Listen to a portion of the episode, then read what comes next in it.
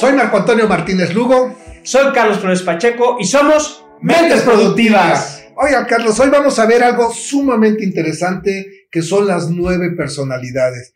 Hemos platicado la importancia del poder del autoconocimiento.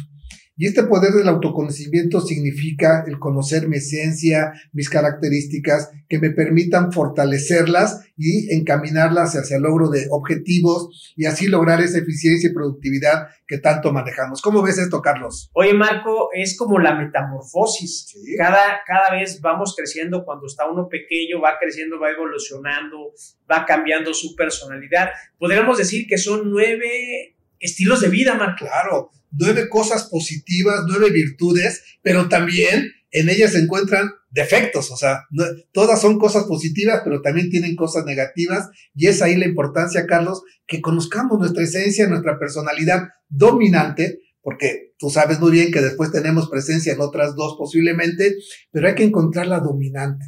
Entonces, ¿qué es lo que les recomendaremos ahorita a los que nos están escuchando, Carlos? Bueno, que saquen una eh, pluma, un lápiz en hoja y se pongan a escribir, pongan a, ver dónde están ustedes. Ojo, bien importante es esto.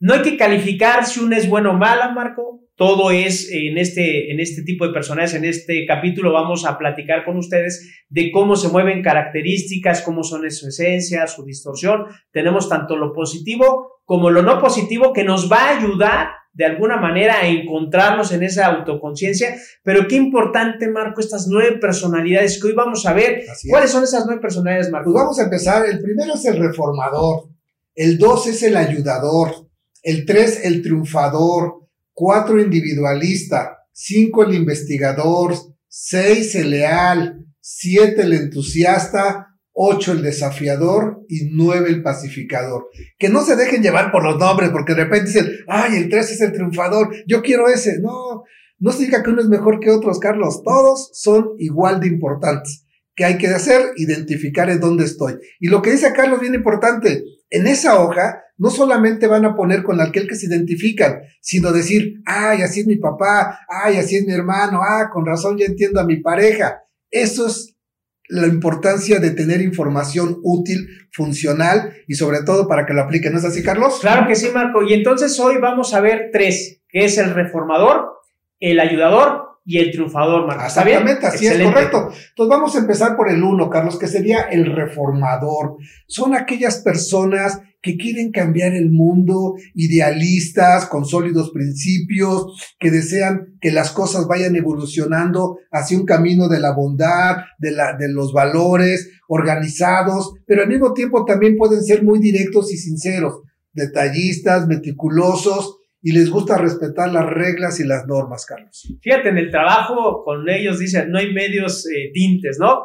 Ni es, es bueno o malo, porque son autodisciplinados, autoexigentes, eh, les, les gusta disfrutar el trabajo, que es algo bien importante. Son personas que son éticas, confiables, idealistas, honestas. Entonces, es parte del reformador, Marco. Claro, pero así como menciona las cartas, las cosas positivas, también pueden entrar a lo que sería la distorsión o las, cosas negativas.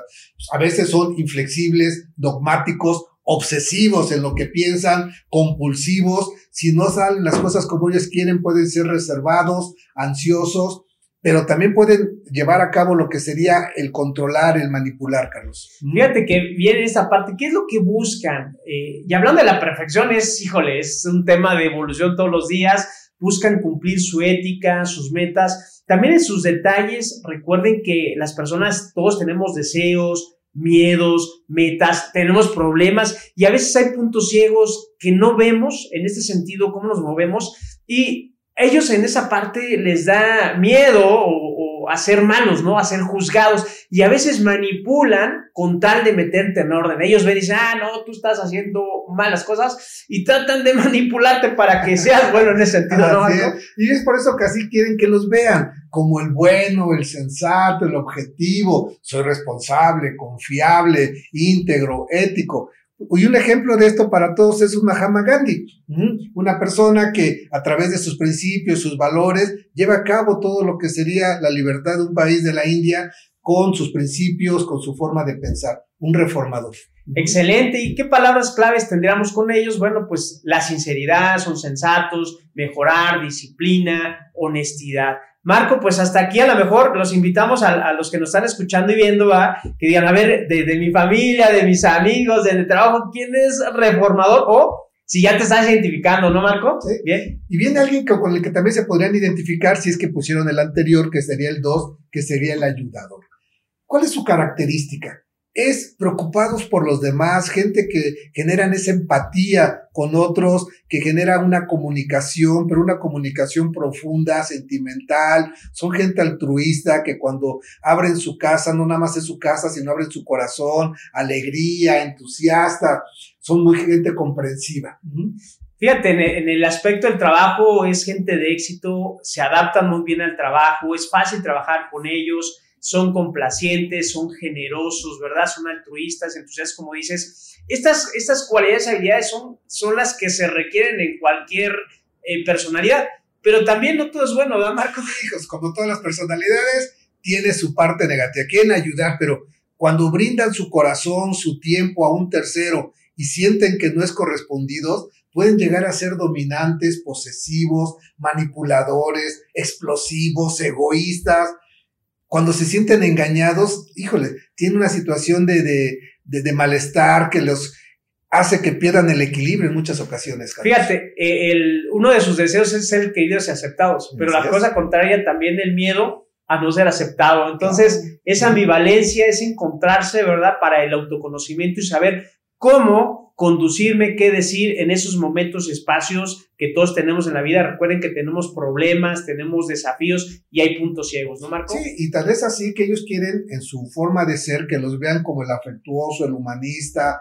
el generoso, el, el consciente, el atento, el amable. Mm, son cosas bien interesantes, ¿no? Y fíjense, ¿qué palabras claves puede describir cuando están en su retórica, en sus diálogos? Consideración, generosidad, ayudar, cooperar. Siempre le, le hablábamos a la, tía Prudencia, a la tía Calma, ¿no? Que, ay, cuéntale, chavos, no se peleen, ¿no? La que quiere todo en armonía. E, ese eh, favor de servir y estar en equilibrio, ¿no, Marco? pues ya llevamos dos. Dos. Vamos con el tercero el 3, el triunfador, muchos querrán decir, yo quiero ser así, si está en tu esencia, adelante. No significa por ser triunfador que triunfa, triunfa, no. Son personas que van tras el éxito, que enfocan algo y están encaminados a tratar de lograrlo. Son gente que se adapta a las condiciones, eh, eh, son gente que lucha, se esfuerza, busca su progreso personal, cuando algo les apasiona, son adictivos a ese trabajo, Carlos. Fíjate, me viene a la mente un entrenador de allá de Europa, portugués, Pepe Muriño, que respiraba, comía y bebía fútbol, pero es un cuate eh, exigente, es un cuate de alto rendimiento, ¿verdad? Incansable, dinámico, exigente y resultado. Son personas optimistas, confiadas, pero bien orientadas, Marco, hacia el resultado que buscan y esa parte pues es positiva pero también luego puede caer en los excesos, ¿no? Sí, como podría ser cuando no logran lo que quieren, híjoles, pueden ser narcisistas, pretenciosos, superficiales, exigir lo que creen que tienen derecho, pero son altamente competitivos que mal manejados lo llevan a la soberbia. ¿Mm? Otra que hablabas de fútbol, Carlos, otro, el, jugador Ronaldo, igual su imagen, presencia, éxito, entrenar, disciplina, pasión por lo que hace pero los que lo conocen luego dicen que tiende mucho a la parte oscura, oscura que acabo de mencionar. Y fíjate que en esa parte, ¿qué es lo que buscan? Evidentemente buscan el, ahora sí que la estrellitis, ¿va? Buscan el éxito, buscan tener el, el faro, la atención ante ellos, pero por otro lado recuerden que también hay emociones, hay miedos, hay puntos ciegos, hay problemas. ¿Cuál sería su miedo? El no ser exitoso, es decir, le temen al fracaso, Marcos. ¿Cómo quieren que lo vean? Con base a esto que estás comentando, Carlos, como eh, la persona exitosa, admirable, atractiva, ambiciosa, sobresaliente y eficaz. Y las palabras, Carlos, es, a ver, vamos a ver, ¿cómo hablan este tipo de pues, cosas? Pues yo escuchaba en una entrevista a este Pepe Mourinho, el fútbol, el entrenador, el objetivo. Tú no vas a, a un partido, nada más a jugar. Dice, vas a jugar. ¿Y sabes qué decía Marco? Dice, me chocan los partidos amistosos porque yo voy a ganar. Esa es la parte de, de objetivo, resultados, productividad, ser el mejor. Pues sí, pues ya, hoy vimos tres, los primeros tres. Ojalá que alguno ya se haya identificado. Si no, no se preocupen. Todavía nos faltan otros seis más que estarán en los capítulos posteriores. Pues bien, hemos terminado en esta sesión. Nos vemos en el siguiente capítulo. Somos Mentes Productivas.